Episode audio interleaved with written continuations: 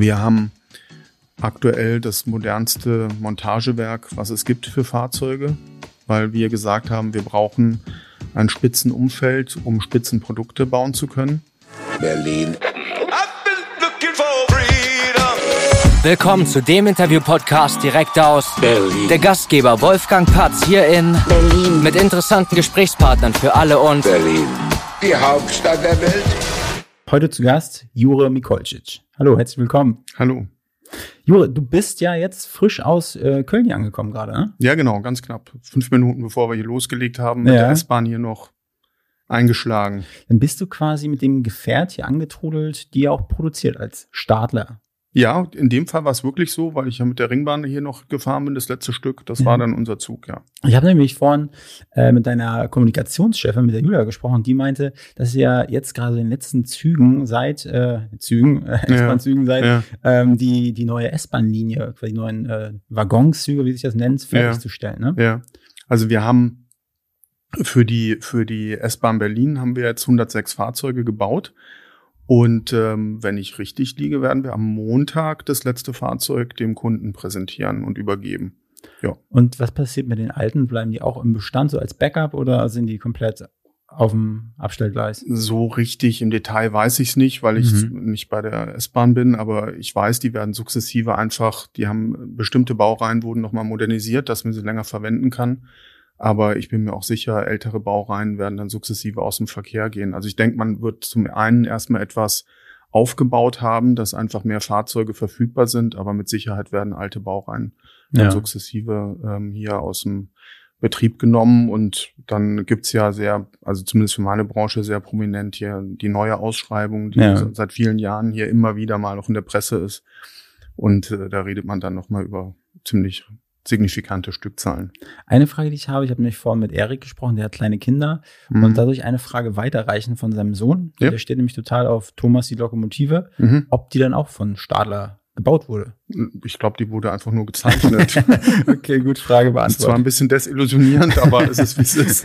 Ja. Okay, gut. Dann äh, stell dich doch mal gerne kurz vor. Ich habe ja schon gesagt, wie du heißt, aber Ja. wofür kennen dich Leute? Was machst du? Ja, gut, also ich bin jetzt seit, wenn wir von hinten anfangen, seit 2019 bei Stadler, Mhm. einem der führenden Schienenfahrzeugbauer, in, vor allem in Europa, ähm, als CEO tätig. Das heißt, ich verantworte das Deutschlandgeschäft. Mhm. Wofür bin ich bekannt? Ne? Ich habe meine berufliche Laufbahn bei Siemens begonnen, Mhm. äh, im Schienenfahrzeugbau als Trainee und habe eigentlich diese Branche nie verlassen. Ja. Ja. Und würdest du das ähm, anderen auch ans Herz legen, also eigentlich mal so als Trainee zu starten, so ein Traineeship durchzugehen, so unternehmensintern? Also für mich persönlich war das ideal, weil Mhm. ich habe ähm, äh, Volkswirtschaft und Betriebswirtschaft studiert, habe natürlich ein Praktikum gemacht und war dann aber doch etwas in der Rückschau ahnungslos, was will ich genau machen. Ähm, und für mich war dann als Jungakademiker so ein Programm ähm, ideal. Mhm. Bei mir witzigerweise war es dann damals so, da waren relativ, das war so für Konzernführungskräfte, also sehr viele Hürden, um da überhaupt reinzukommen. Und ähm, das Trainee-Programm in meinem Fall hat mich vor allem gereizt, äh, weil ich gehört hatte, dass man da im Ausland arbeitet Mhm. und äh, dafür auch noch Geld bekommt. Ja. Und ich wollte unbedingt noch mal ins Ausland gehen und habe mich dann beworben. Und am Ende des Tages war es bei mir dann so, dass ich gar nicht als äh, Volkswirt oder Betriebswirt gearbeitet habe, sondern äh, durch einen kleinen Zufall auf der technischen Schiene gel gelandet bin und dann vom ersten Arbeitstag als äh, technischer Projektleiter gearbeitet habe. Mhm. Okay. Also ich kann es empfehlen. Ja. Bevor ich es vergesse, ich hatte äh, letztes Mal einen Podcast gehabt mit äh, den Leuten von BUG. BUG Verkehrsbau, die sind so Schienenbauer aus Berlin, Mhm. Mahlsdorf. Kennt man sich da oder eigentlich ja nicht? Jetzt für mich persönlich weniger, weil Mhm. ähm, die Branche natürlich unterschiedliche Fachrichtungen hat. Mhm. Ich habe immer im Schienenfahrzeugbau gearbeitet. Mhm. Das ist dann eher Gleisbau, Mhm. äh, Gleisausrüstung. Ähm, ist im größeren Kontext natürlich alles eine Branche, eine Mhm. Industrie, aber das sind komplett unterschiedliche Richtungen. Okay, ähm, du hast ja kurz gesagt, wer du bist, woher man dich kennt, aber äh, was, woher kommst du privat? Also bist du gebürtiger Berliner und äh, vielleicht hast du noch ein, zwei Hobbys für mich? Ja, also ähm, ich bin äh, im Ruhrgebiet geboren, Ja, 1974. ja. Ähm, merkt man ja auch in meinem Nachnamen. Mein Vater kommt aus Kroatien, der ist Mhm. als junger Mann, ich glaube so 61, 62 nach Westberlin ähm, im Stipendium an die TU. Mhm. Äh, meine Mutter ist aus dem Rheinland, aus äh, Bonn. Und ähm, gut, haben eine Schwester noch, eine ältere Schwester, bin dann in, in Hattingen bei Bochum geboren und dann mit vier Jahren an den Bodensee gezogen, auf ein kleines Dorf bei Konstanz, ähm, wunderschön. Mhm. Dann dort meine, mein Abitur gemacht, war zwischendurch noch äh, ein Jahr in den USA, an der Highschool, habe einen Highschool-Abschluss gemacht. Dann habe ich studiert, war dann auch im Studium noch mal im Ausland, unter anderem in Spanien studiert. Mhm. Und dann habe ich irgendwann mal angefangen zu arbeiten. Ja. So, jetzt von den Hobbys her. Ich fahre gerne Rennrad, aber mhm. jetzt, wo ich drüber nachdenke, ich war dieses Jahr nur zweimal auf dem Fahrrad. Ja. Und äh, wirklich mein absolutes Haupthobby ist Lesen. Lesen, lesen, lesen. Ich lese zwar beruflich extrem viel, also ja. sehr viel, aber privat lesen. Was kommt dir da so vor die Augen? Ähm, auch so Thriller, Krimi in der mhm. Richtung, aber auch äh, gerne Biografien. Ich habe jetzt im Urlaub, ich habe immer eine Liste bei mir auf dem Handy, wenn ich irgendwo mhm. was lese, was mich interessiert. Ich habe jetzt im Urlaub ähm, auch eine Biografie gelesen ähm, über Heydrich, ja, den großen ja. Nazi, Reichssicherheitshauptamt. Ja. Ähm, ich habe einen Roman gelesen, ich habe was von Juli C. gelesen, ich habe äh, ein Fachbuch gelesen, was mir ein Freund empfohlen hat über die Halbleiterindustrie. Ja. Ich lese aber keine Managementbücher, das muss ja. ich auch sagen. Das ist überhaupt nicht meins. Zum und so Ratgebersachen lese ich auch nicht. Ich meine, das ist, ne, da müssen wir nicht weiter darauf eingehen, aber äh, dieses Thema Heidrich zum Beispiel, ne, Biografie. Ja. Ja. Was nimmt man aus Biografien mit? Das würde mich auch interessieren bei Heidrich. Ich meine, das sind ja alles auch, wie die bekannt geworden sind, will man auch nicht drüber sprechen, aber trotzdem nimmt man ja, glaube ich, auch bei solchen schrecklichen Menschen, so sage ich mal, ja wahrscheinlich auch irgendwas mit. Also in dem konkreten Fall ist mir wieder bewusst geworden, wie sehr der Faktor äh, Zufall in Biografien seine Wirkung hat. Mhm. Ähm, also jetzt ohne da ins Detail zu gehen, ja. aber er hatte, er hatte ja ähm, berufliche existenzielle Ängste. Der ist bei der Marine ausgemustert worden und das war genau die Zeit, in der die NSDAP groß wurde und ein Bekannter der Mutter hat ihm einen mhm. Job besorgt in München und dann war er sozusagen bei der Geburtsstunde mhm. dieser Partei mit dabei. Also mhm. auch auf jeden Fall das Thema äh, Zufall, was bei Biografien mhm eine große Bedeutung hat. Ob man jemanden kennenlernt und sich dadurch dann für ein anderes Thema interessiert und mhm. dann später berufliche Wechsel macht. Aber mhm. das Thema, finde ich, liest man bei Biografien immer raus. Ja. Und auch Schicksale. Ne? Was, welche Schicksale haben den Menschen zu dem gemacht, was ja. er dann war? Und auch in dem konkreten Fall natürlich äh, unkontrollierte, ungehemmte Macht. Mhm. Und äh, welche Thriller-Autoren kannst du empfehlen? Weil ich bin selber begnadeter Thriller-Leser. Wenn ich dann einmal in drei Jahren fertig schaffe, trotzdem liebe ich es. Ich habe jetzt gerade von einem Briten gelesen, der heißt Philip Kerr, also K-E-R-R, mhm. weil der auch viel äh, wohl recherchiert ist im Hintergrund. Ich habe von einem Spanier jetzt gelesen, da weiß ich gar nicht, wie der Autor gerade heißt. Das heißt äh, Die Rote Wölfin, auch ein Thriller. Ja, aber das ist, was mir gerade so okay. einfällt. Okay, gut. Ja. Dann kommen wir zu Berlin. Jo. Wie lange bist du jetzt schon in Berlin? Also wohnhaft mit der Familie in Kleinmachnow seit 2018, beruflich ja. seit 2011.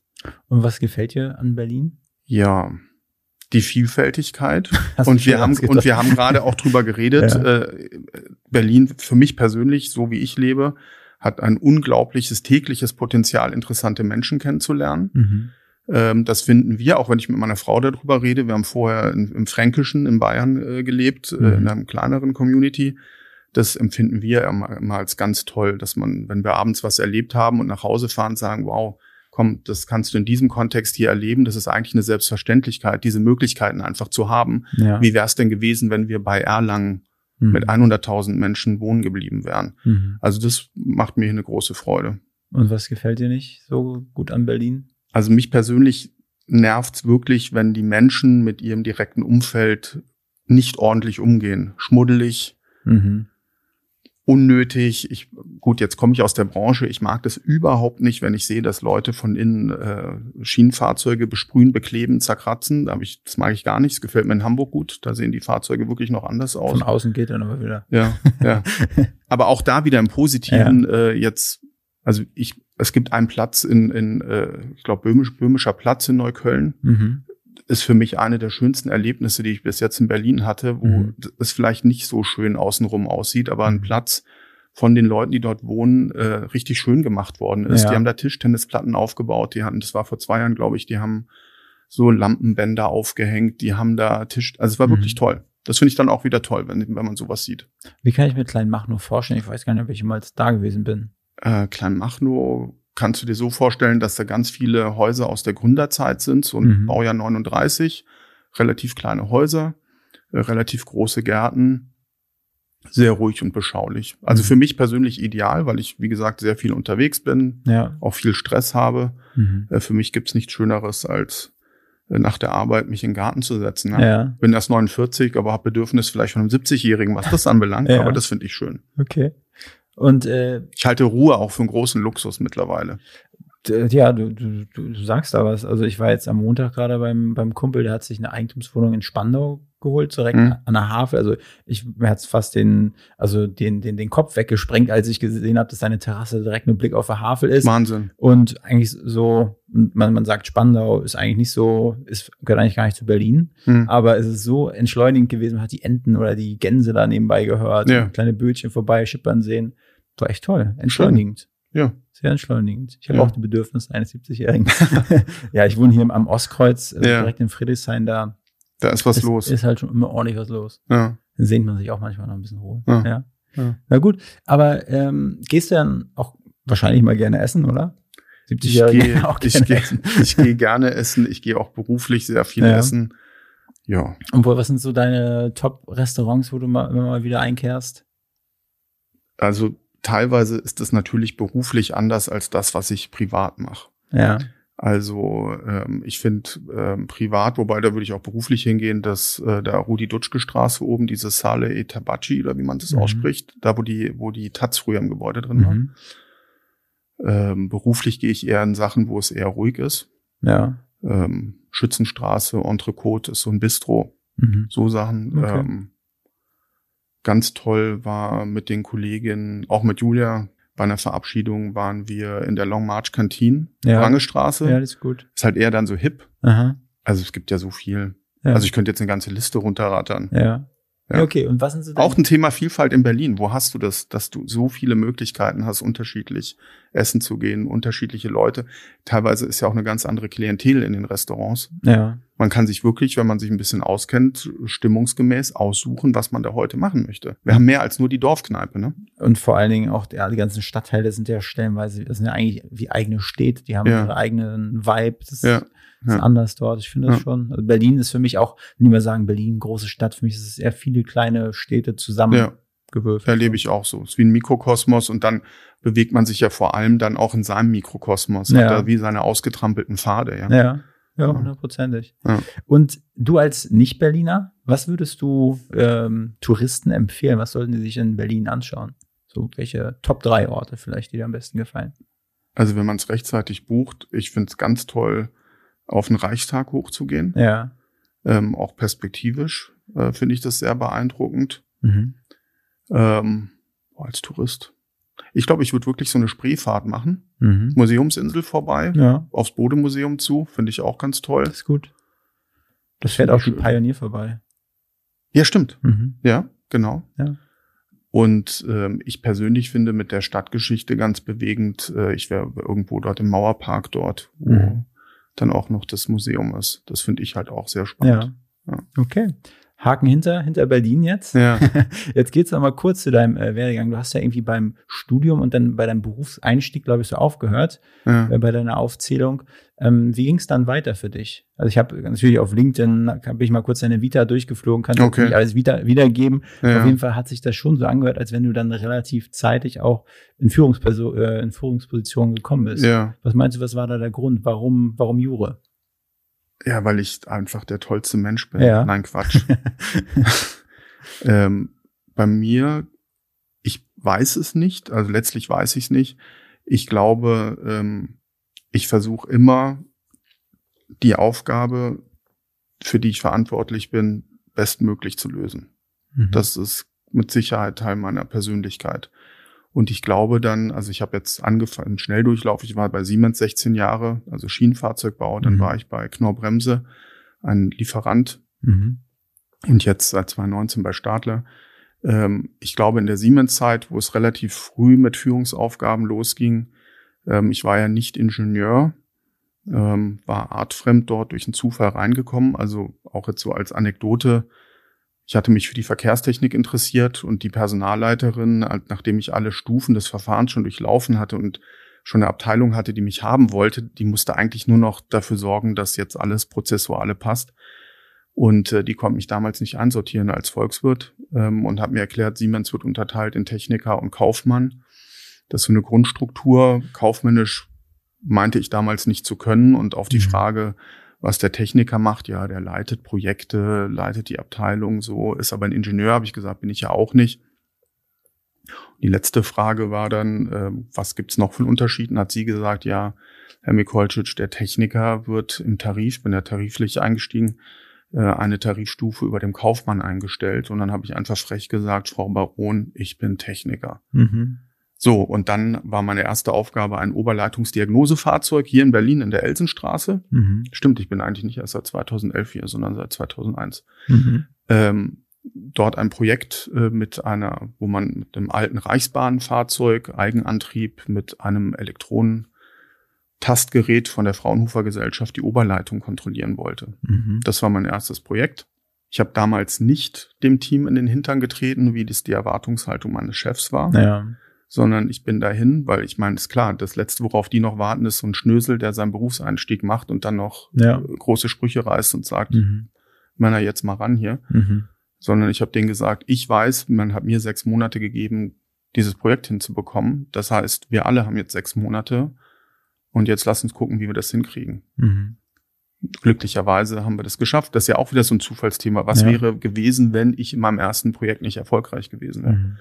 Und so bin ich langsam in die Rollen reingewachsen äh, als Assistent des Gesamtprojektleiters. Der hat dann Karriere gemacht. Ich war 27 und dann hat einer, der mich wohl beobachtet hat, der Vertriebsleiter von Siemens, äh, gesagt, ähm, dann macht den zum Nachfolger. Mhm. Und so habe ich dann in der Siemens-Lesart ein sogenanntes A-Projekt, also größte Komplexität, Volumen, das waren 234 Fahrzeuge für die Deutsche Bahn, mhm. wurde ich Projektleiter. Mhm. Und dann ging es immer so weiter. Und wie bist du an solche großen Aufgaben rangegangen? Also ich meine. Äh, immer demütig. Ja, ja. Das kann ich auch wirklich, wenn mich einer fragen würde, ich empfehle jedem eine, wirklich eine Demut und eine, einen Respekt vor der Aufgabe. Mhm. Und auch erstmal beobachten, gucken, was ist das denn hier, was finde ich hier vor. Ähm, und ich habe immer sehr gute Erfahrungen gemacht, ähm, auf Menschen zuzugehen und Fragen zu stellen und zu sagen, ich weiß es jetzt nicht, wie man es macht. Ja. Aber ich habe die Aufgabe. Mhm. Also ich hatte bei Siemens zum Beispiel äh, war so 2008, glaube ich jetzt ungefähr. Da ging es immer in, in allen Industrien ging es bei der Produktentwicklung darum, man wollte immer Plattformen haben. Mhm. So wie beim Automobil, ja, eine Passat-Plattform und darauf baue ich dann unterschiedliche Varianten. Mhm. Und wir haben Züge gebaut. Mhm. Und dann ging es darum, wir machen daraus eine Plattform. Und ich sollte der Plattformleiter sein oder war der Plattformleiter. Und ich habe mit als erstes, und das war das Tolle in so einer großen Firma wie Siemens, ich habe erstmal gefragt, bei den Kraftwerken gibt's ja auch Turbinenplattformen. Mhm. In der Medizintechnik gibt's ein MRT, eine Plattform. Ich bin, habe mich dann immer bei den Leuten gemeldet, habe gesagt, was könnt ihr mir darüber sagen? Wie macht ihr das? Mhm. Ich habe die Aufgabe gekriegt, ich habe keine Ahnung, wie ich das jetzt machen soll. Und ähm, ja, dann auch vielleicht das Glück gehabt, immer Leute gefunden zu haben, die positiv ja. auf diese offene Frage reagiert haben, dass ich gesagt habe, ich brauche jetzt Hilfe, kannst du mir da weiterhelfen? Mhm. Aber dann vor allen Dingen unternehmensintern stelle ich mir auch schwer vor. Ich war mal in einer Situation, wo ich hätte Betriebsleiter werden sollen, kurz bevor mhm. ich meinen Quereinstieg gemacht habe. Ja. Und da habe ich aber jemanden die Beine weggesäbelt, ungewollt. Ne? Der hat da die ganze Zeit drauf gewartet. Ja. Das war ein altes eingeschworenes Team und ich habe da, habe es wirklich sehr schwer gehabt und konnt, bin auch nicht gegen angekommen mhm. gegen diese eingefahrenen Strukturen und dann, weil die sich alle, die waren alle Freunde untereinander. Ne? Und dann mhm. kommt da so einer, so ein junger Typ da, der jetzt da dem der Chef ganz gut gefällt anscheinend und äh, ja, das war dann bin ich nicht gegen angekommen, sage ich mal so. Okay. Aber ich glaube, sowas findet man ja auch vor. Jeder, jemand wartet ja schon auf irgendeine Position und da, glaube ich, sauber durchzukommen, ist, glaube ich, auch nicht einfach. Ja, das ist schwierig, nur äh, hart gesagt, es ist, wie es ist. Mhm. Äh, wenn du eine Aufgabe bekommst äh, und ähm, die Aufgabe lösen musst, dann ähm, finde ich oder versuche ich, mich in diesem Umfeld zu orientieren. Mhm. Aber wenn dort jetzt in deinem Fall jemand war, der eigentlich dieselbe Aufgabe hat übernehmen wollen, das kannst du jetzt nicht mehr ändern. Ja. Das ist schwierig. Da ja. habe ich jetzt auch keinen pauschalen Trick in der Hosentasche dabei. Mann, ich ja. wollte wieder zurückgehen. Ja, ja. Sehr gut. Ja. Aber dann ging es ja weiter. Was haben dir diese ganzen Stationen, naja, gebracht? Klar, liest sich das jetzt gut, aber du hast natürlich extrem viel gesehen, mhm. dass auf dem Papier immer viele Leute geführt oder unter dir gehabt, aber ja.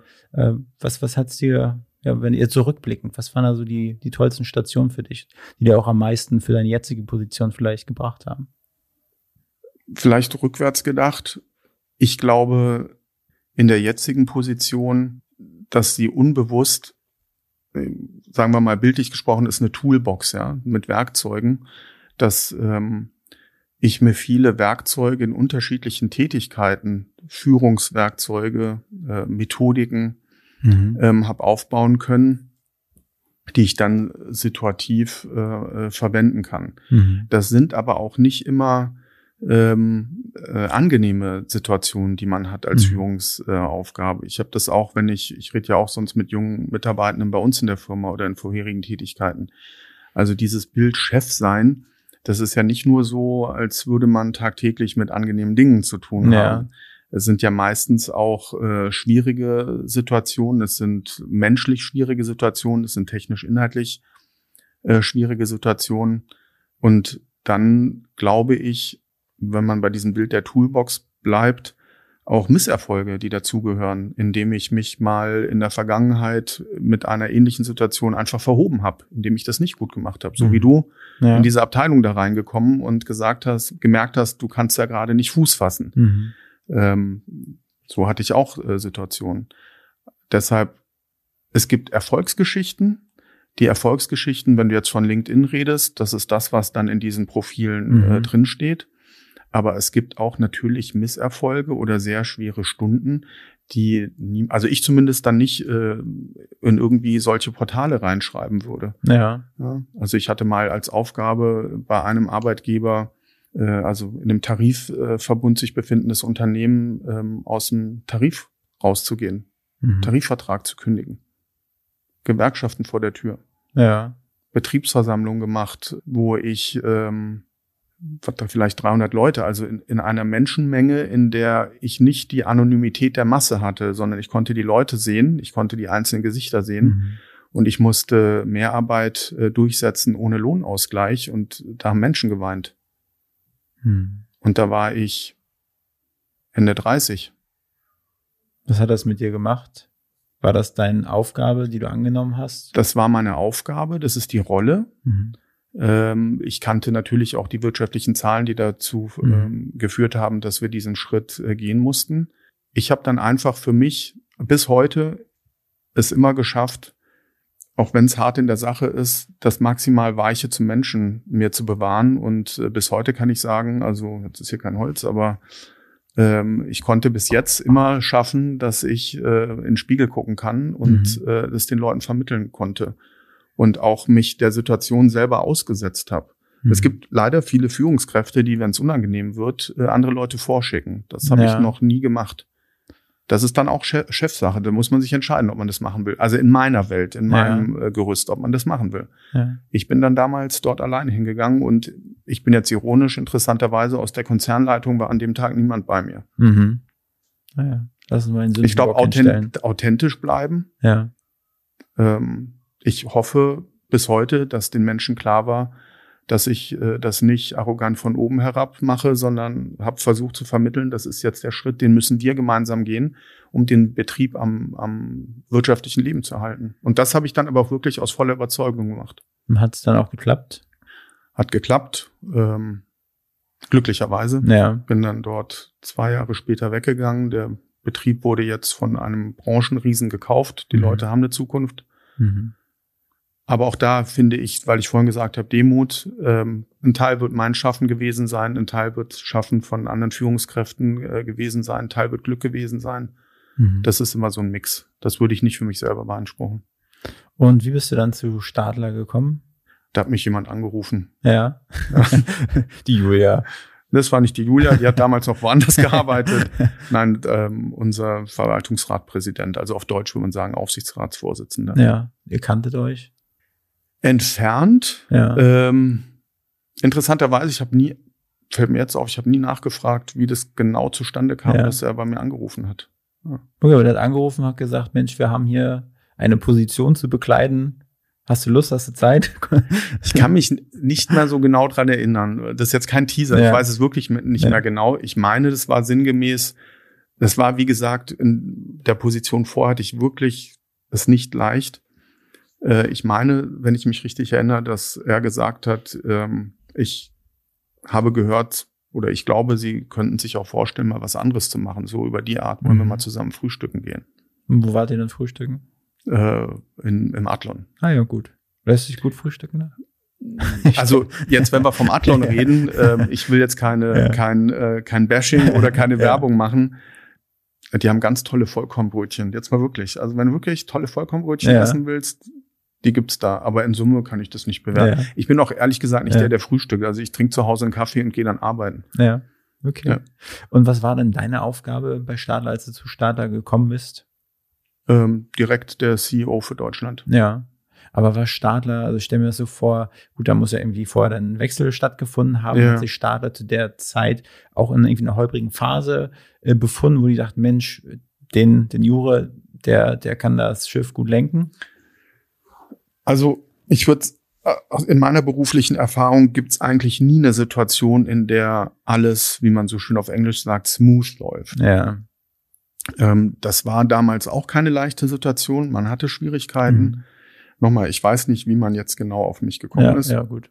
Aber ich kannte Stadler. Mhm. Also es so viele in der Branche gibt es nicht. Es gibt eine starke mhm. Marktkonsolidierung der letzten 20 Jahre. Und in meiner Tätigkeit zwei Firmen davor war das ja mein Wettbewerber, mein mhm. Gegner. Ja.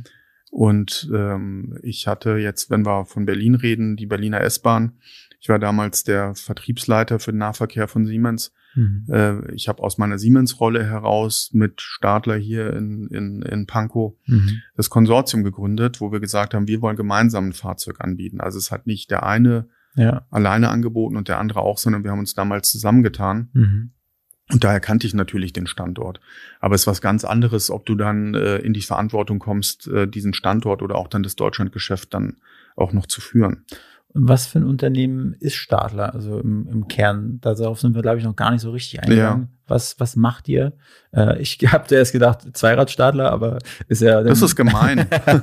Spaß. Nein, weil wir hier direkt einen haben. Ja, ja. Zweiradstadler, ja. Deshalb. Ich krieg da leider auch keine Prozente. Also das ist nur eine äh, Namensgleichheit. Ja. Äh, die Firma Stadler gibt es seit Ewigkeiten, also ich glaube 40er Jahre. Mhm. Äh, Ernst Stadler, der hat die Firma gegründet in der Schweiz äh, mein Chef, auch der, der mich dann damals angerufen mhm. hat, äh, Peter Spuler, ist eine herausragende Persönlichkeit. Der hat das Unternehmen äh, mit 18 Mitarbeitenden übernommen. Wir sind jetzt bei 14.000. Wow.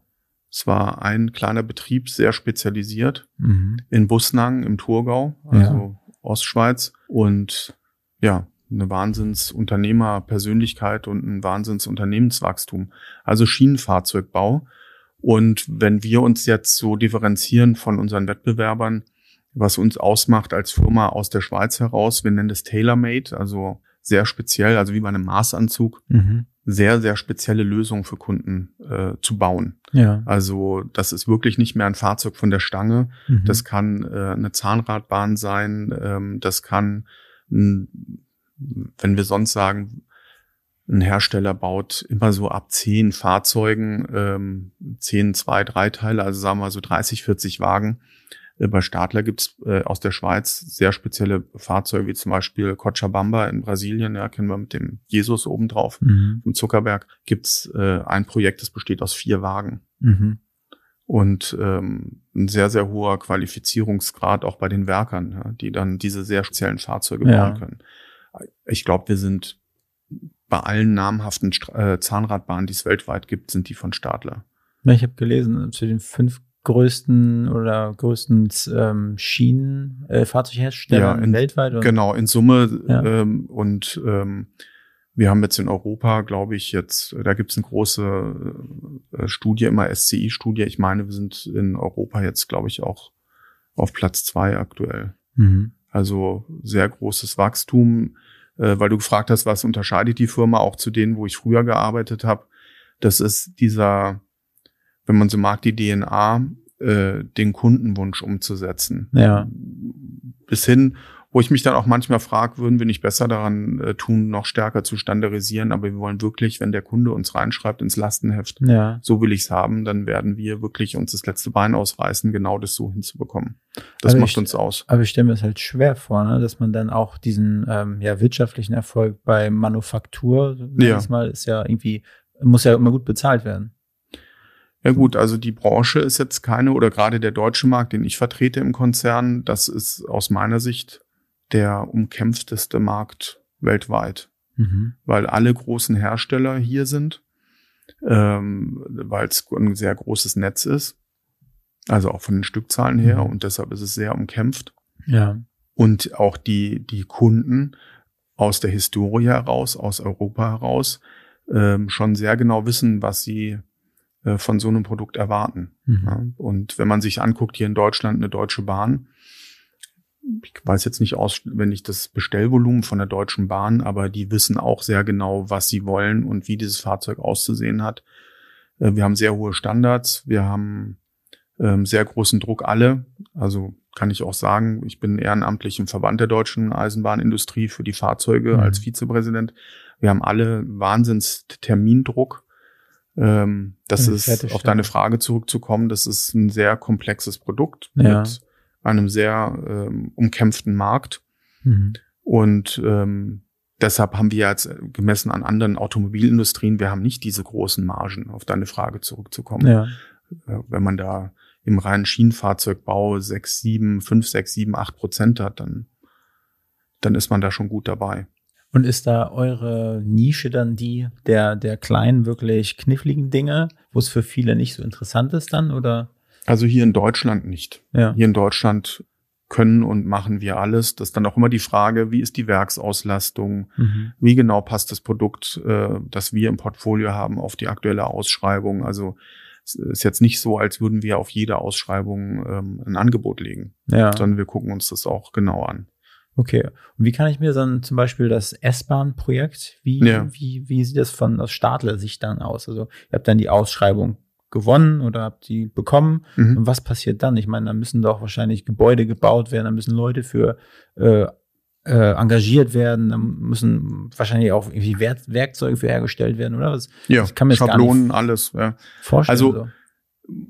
An, bei der S-Bahn war das so, wir haben, ich hatte es vorhin gesagt, wir haben ein Konsortium gegründet, das heißt, wir haben eine Bietergemeinschaft, wir haben uns zusammengetan, mhm. Stadler aus Berlin und, und Siemens. Mhm. Wir haben dann uns überlegt, wenn wir uns zusammentun, und es geht ja darum, eine Ausschreibung gewinnst du mit dem überzeugendsten Angebot bei den geringsten Kosten. Ja? Da, dort, gerade Deutschland ist extrem kostengetrieben bei der Vergabe. Also haben wir uns damals überlegt, ähm, was ist das Beste aus beiden Firmen? Und so ist dann eine Aufteilung gekommen, dass mhm. wir das Fahrzeug selber bauen, ähm, dass wir es hier montieren. Es wird alles hier in Berlin montiert. Mhm. Aber zum Beispiel das Drehgestell, also der Teil, auf dem das Fahrzeug rollt und der Antrieb ähm, und bestimmte elektronische, elektrische Ausrüstung kommen von Siemens. Und so haben wir das dann aufgeteilt. Ja. Und äh, dann das Fahrzeug wird konstruiert. Das mhm. ist natürlich spannend, wenn man das ja. die Schnittstellen dann über zwei Firmen hinweg macht und ähm, auch optimiert. Und dann geht's auch wieder, es geht um Vertrauen, es geht untereinander, es geht um den Willen zu besten Lösungen, mhm. es geht um Ehrlichkeit, es geht darum, eine Kultur in einem Projekt, eine Kultur zu entwickeln, wo ich sage, Probleme werden frühzeitig angesprochen. Man schreibt sich nicht gegenseitig sofort Claimbriefe und sagt, weil ich von dir die Zeichnung eine Woche zu spät gekommen habe, schicke ich dir schon mal eine Rechnung über x Euro. Also mhm. das ist, das, das muss auch zu einem Team werden, um so ja. ein Projekt äh, abzuliefern und dann hier konkret mit der S-Bahn Berlin, also mit der Deutschen Bahn, S-Bahn Berlin, ähm, als Kunden dann auch wiederum in noch größeren Umfang. Ähm, es gibt Rechte und Pflichten in solchen Projekten, also Wir müssen nachweisen, dass wir die Lastenheftanforderungen entsprechend abgearbeitet haben. Wir haben die Kunden auch bei uns in der Produktion mit drin. Mhm. Äh, wir müssen auf deine Frage natürlich Vorrichtungen bauen, äh, die spezifisch für dieses Produkt sind. Und äh, in unserem konkreten Fall in Berlin war es so, ähm, wir haben, ich kam 2019, wir haben, glaube ich, so gegen Ende 2019 dann auch die Entscheidung getroffen, ein komplett neues Werk zu bauen. Mhm. Weil S-Bahn Berlin war in der Produktion. Wir haben dann, kriege ich jetzt nicht mehr so genau hin, aber wir haben ein sehr großes Akkunetz gewonnen. Wir sind übrigens, wissen viele Berliner nicht, wir sind hier Weltmarktführer für Akkufahrzeuge in Deutschland. Mhm. Es gibt niemanden, der bis jetzt so viele Akkufahrzeuge verkauft hat wie wir. Akkufahrzeuge? Akku, also mit Akku, mit Batterien. Also, eh, also. Wir haben Fahrzeuge, die nehmen Strom aus der Oberleitung. Ja haben aber auch große Batteriepacks, äh, führen sie mit sich und haben dort, wo auf dem Netz okay. äh, keine Oberleitung ist, äh, fahren wir dort mit äh, Akku. Ja. Und, äh, wie sieht und dafür haben wir dann eine neue Fabrik gebaut. Also da waren, wir haben die Berliner U-Bahn wird ja, ja, bei uns gebaut. Wir hatten also große Aufträge gewonnen mhm. mit auch entsprechenden Lieferkadenzen, die wir einhalten müssen. Und in der Konsequenz hat man dann mit dem Verwaltungsrat, ja, also ich beantrage natürlich, wir haben fast 100 Millionen investiert in Berlin, mhm. ähm, wurde dann gemeinschaftlich die Entscheidung getroffen, wir bauen hier de facto neues Werk. Und ihr habt ja einige Standorte. Wie viele sind das in Summe in Deutschland? Jetzt muss ich nachdenken. Fünf, sechs. Fünf, sechs? Ja. Also mit Service, mit, mit anderen Entities, ja. Und hat das immer, was, was, was hat denn das für Gründe? Also ich habe das eigentlich noch nie gefragt. Äh, ja. Verschiedene Unternehmensstandorte. Das ist einmal Fachkräfte, dass man aus allen großen Städten die anzapfen kann, oder sind das auch irgendwelche, äh, ja, Ersatzteile oder Zulieferungs- oder Verkehrswege Vorteile oder warum macht man das? Also bei uns ist es so, wir haben das Hauptwerk mhm. ist in Berlin. Mhm. Ähm, da produzieren wir. Mhm. Das ist in Wilhelmsruh oben direkt in der Nähe von der S-Bahn-Station, äh, da am Märkischen Viertel Nordgraben. Und äh, unsere Züge gehen dann ja aus der Produktion erstmal ins Netz. Also wir mhm. brauchen Gleisanschluss. Mhm. Deshalb war mal originär dort der Startpunkt auch für okay. diese Firma. Dann haben wir als nächsten Schritt werden die Fahrzeuge in Betrieb gesetzt. Dann brauchst du auch äh, eine Infrastruktur, Gleishafen, Hallen etc. Äh, das haben wir oben in Felten in Brandenburg, also mhm. jetzt so, was ist das, 50 Kilometer direkt mhm. hinter Hennigsdorf. Das war unser zweiter Standort. Dann haben wir jetzt nicht in der historischen Kadenz, aber inhaltlich sind wir jetzt so gewachsen mit diesem Werk, ähm, dass wir an diesem einen Inbetriebssetzungsstandort das gar nicht mehr geschafft haben, mhm. ähm, alle Züge in Betrieb zu setzen. Ähm, als ich hier angefangen habe, haben wir mit fünf Außenstandorten gearbeitet. Wir haben mhm. uns Hallen angemietet, mhm. äh, Wustermark, was weiß ich wo. Also haben wir jetzt Anfang diesen Jahres in Hennigsdorf die nächste Firma gekauft, um dort die Inbetriebssetzung mhm. ausweiten zu können. Dann haben wir, wenn man nur in der Region ist, haben wir die, der Servicebereich äh, in Schönwalde-Glien eine Drehgestellproduktion äh, hochgezogen und ein Drehgestellrevisionszentrum, was wir wiederum nutzen, um Drehgestelle für die Berliner äh, U-Bahn hier äh, in der Region fertigen zu können. Mhm.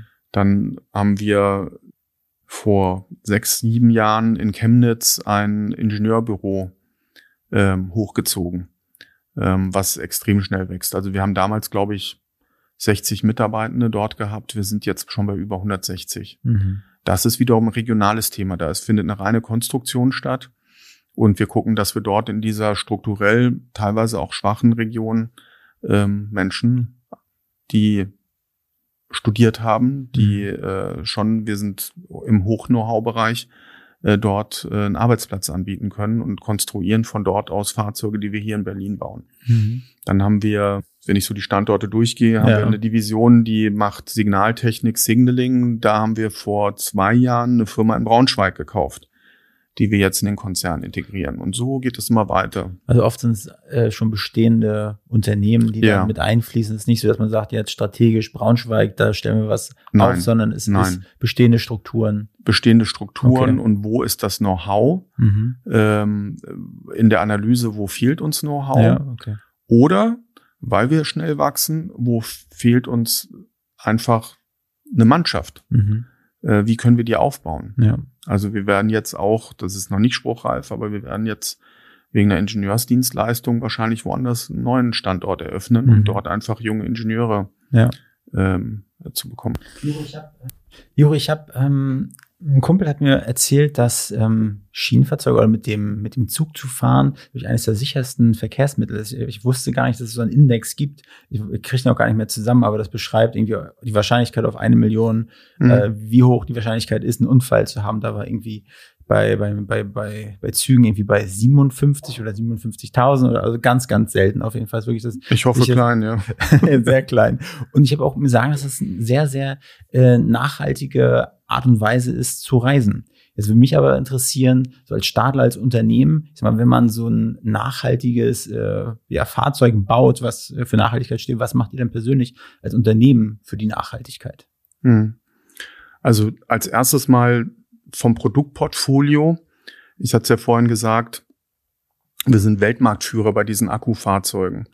Also überall dort, wo heute ähm, ein, ein, ein Betrieb von einem Ort A nach B stattfindet und ein Teil der Oberleitung nicht elektrifiziert ist, fahren heute Dieselfahrzeuge. So. Und auch jetzt hier in Berlin. Ähm, es gibt äh, Verbindungen, wo wirklich durch die Berliner äh, Stadt Dieselfahrzeuge fahren, obwohl dort eine Oberleitung ist, aber halt kurz vor Ende der Strecke ist dann ein Stück ohne Oberleitung. Deshalb wird der gesamte Verkehr mit Diesel durch Berlin mit Dieselfahrzeugen äh, betrieben. Und da haben wir entsprechendes Produktportfolio, dass wir sagen, dort kannst du von Stadler ein Akkufahrzeug ähm, kaufen. Und wenn dann in 20 Jahren die Deutsche Bahn, DB Netz dort die Oberleitung errichten würde, würdest du einfach die Akkus dort ausbauen und das Fahrzeug wäre einfach ein voll elektrisches Fahrzeug. Also das ist das eine Mal vom Produktportfolio her. Äh, das andere vom, von der Produktion selber. Wir haben uns entschieden, ähm, dass wir unseren kompletten Stromverbrauch, den wir verwenden zur Produktion, also alles mit Büros, Produktionsanlage etc., dass wir den durch eine Photovoltaikanlage abdecken. Wir werden das jetzt Ende des Jahres fertigstellen. Wir haben dann die größte, das ist immer schwierig in diesen Mega-Statements, aber es ist, glaube ich, die größte dann zusammenhängende Photovoltaik, Photovoltaikanlage in Berlin, die einer Leistung von ungefähr 700 bis 800 Einfamilienhäusern entspricht.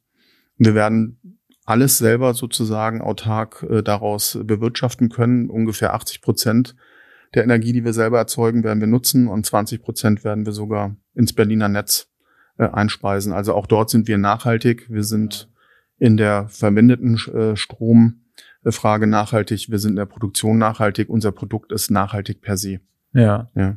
Und wie können wir das vorstellen? Sind dann also die ganzen, eure ganzen Dächer dann vollgepflastert mit ja. diesen Solarpanels oder auch die Seiten und irgendwie, keine Ahnung, Kaffeetassen, aus denen man trinkt? Nee, die nicht. Nein, das ist wirklich so. Also wir haben ja sehr große Flächen. Das ist ein sehr großes neues Werk und ein Großteil der Dachflächen sind äh, mit, mit einer PV-Anlage jetzt gepflastert. Ja.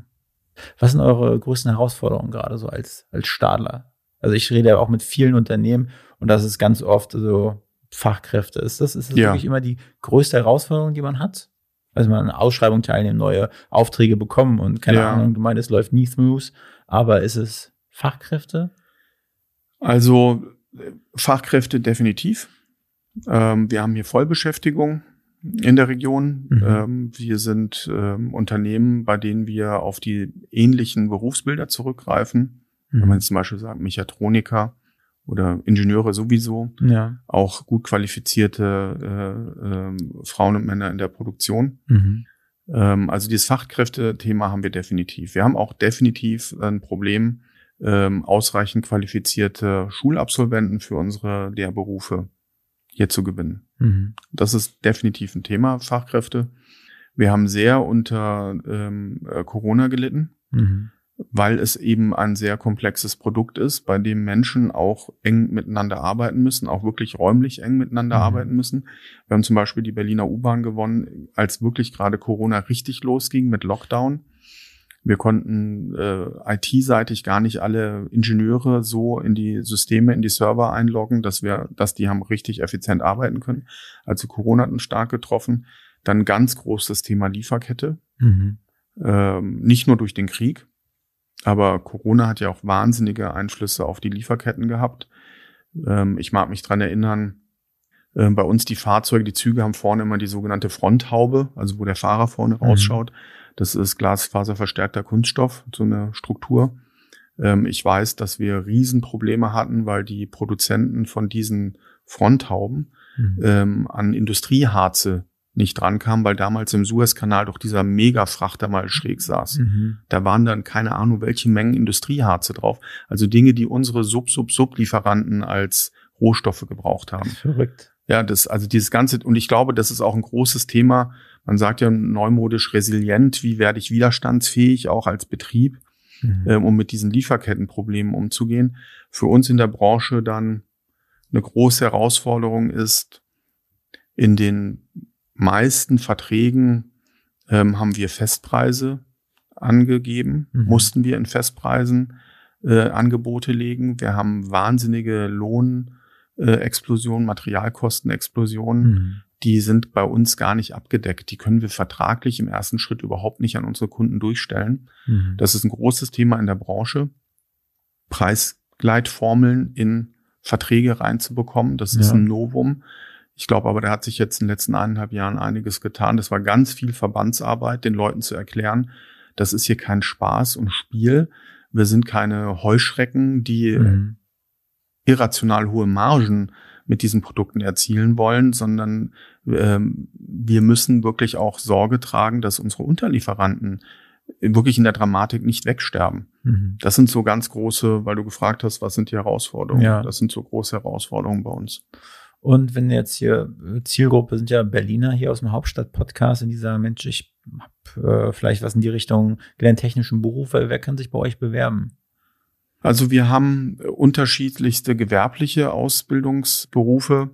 Ich kann die jetzt leider nicht auswendig. Ähm, ich weiß Mechatronik, äh, ich nenne es halt immer die Werker, also ja. in, im Bereich der Montage. Wir haben ja aber auch äh, duale Studenten, mhm. duale Studienprogramme, die wir anbieten. Und ähm, wenn man sich so ein Schienenfahrzeug vorstellt, würde ich mal ganz platt sagen, es gibt eigentlich nichts, was wir nicht haben, mhm. weil das Fahrzeug hat elektronische Baugruppen, elektrische ja. Baugruppen, mechanische Baugruppen. Wir haben äh, Klimaanlagen verbaut, wir verbauen Bremsen, wir müssen simulieren, wir haben wahnsinnig viel Software auf den Fahrzeugen drauf, mhm. wir haben mehrere Server auf den Fahrzeugen drauf, wir haben Diagnosetechnik auf den Fahrzeugen drauf, also vom Softwareentwickler bis zu jemandem, der einen Halter, der eine Haltestange hält, der ja. das dann konstruieren muss. Wir haben alles. Warum sollte man sich bei, bei Stadler in Berlin oder allgemein bei Stadler bewerben? Wenn ich jetzt auf, äh, auf Jobsuche bin, warum, warum Stadler? Was, was, was äh, unterscheidet euch vielleicht von anderen Mitbewerbern da draußen? Ähm, wir sind absolute Überzeugungstäter. Wir sind äh, Zugbauer mit Herz.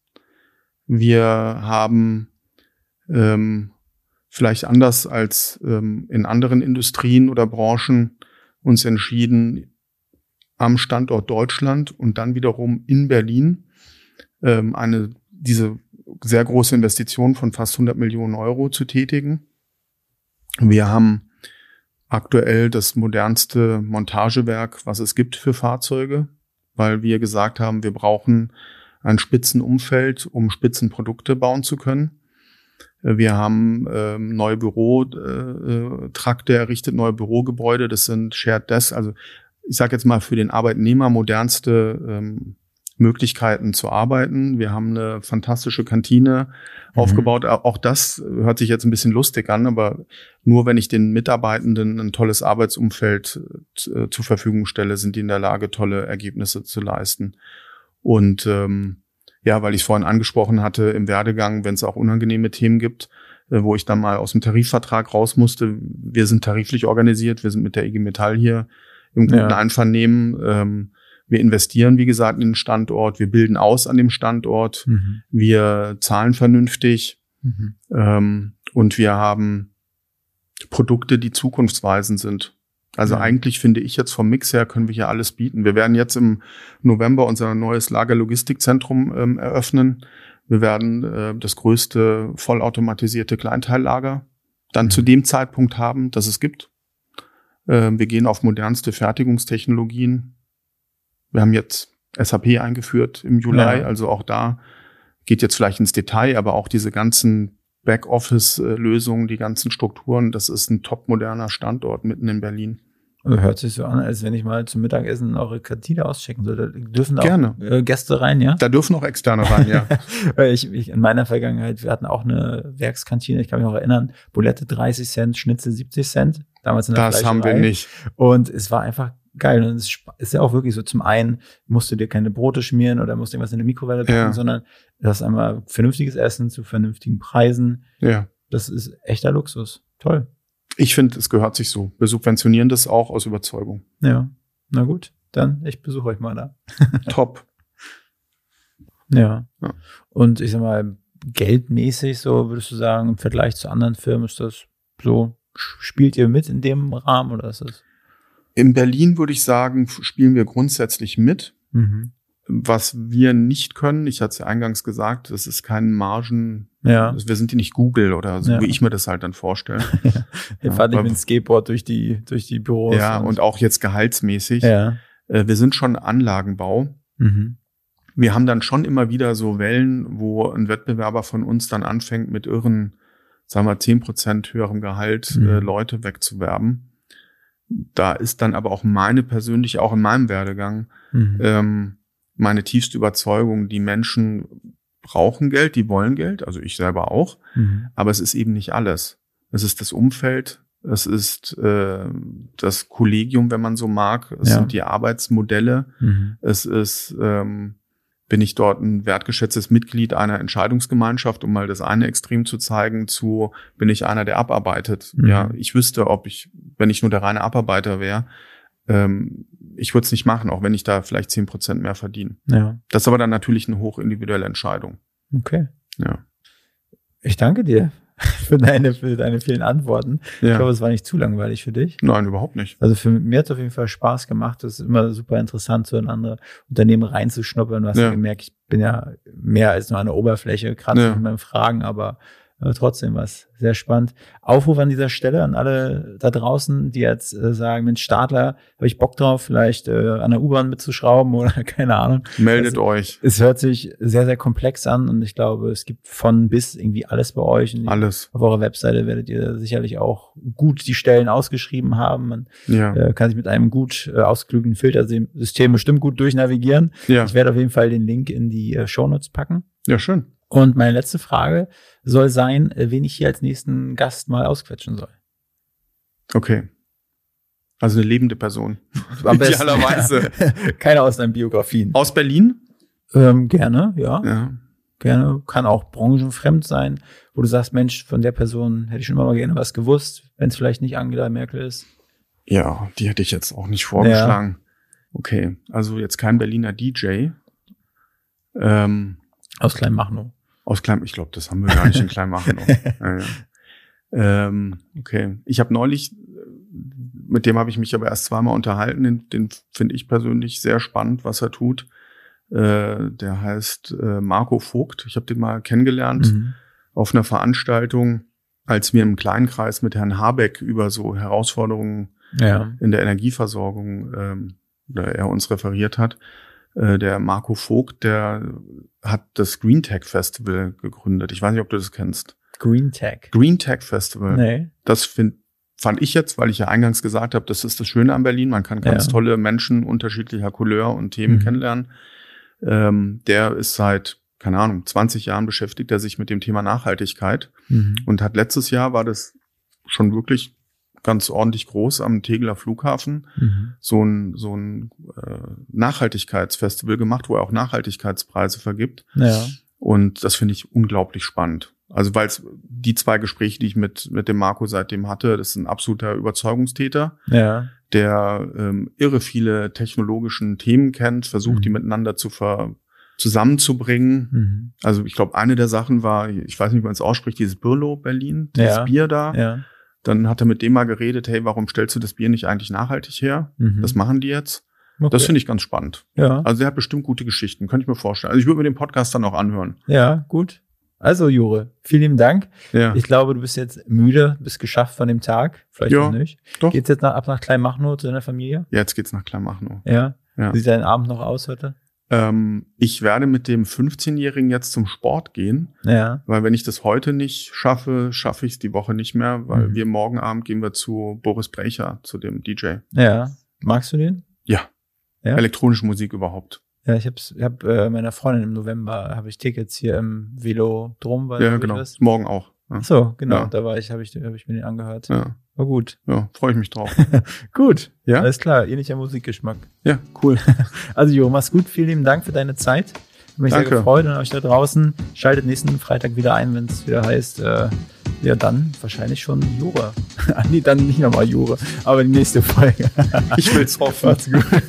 Vielen Dank, Ciao. ja.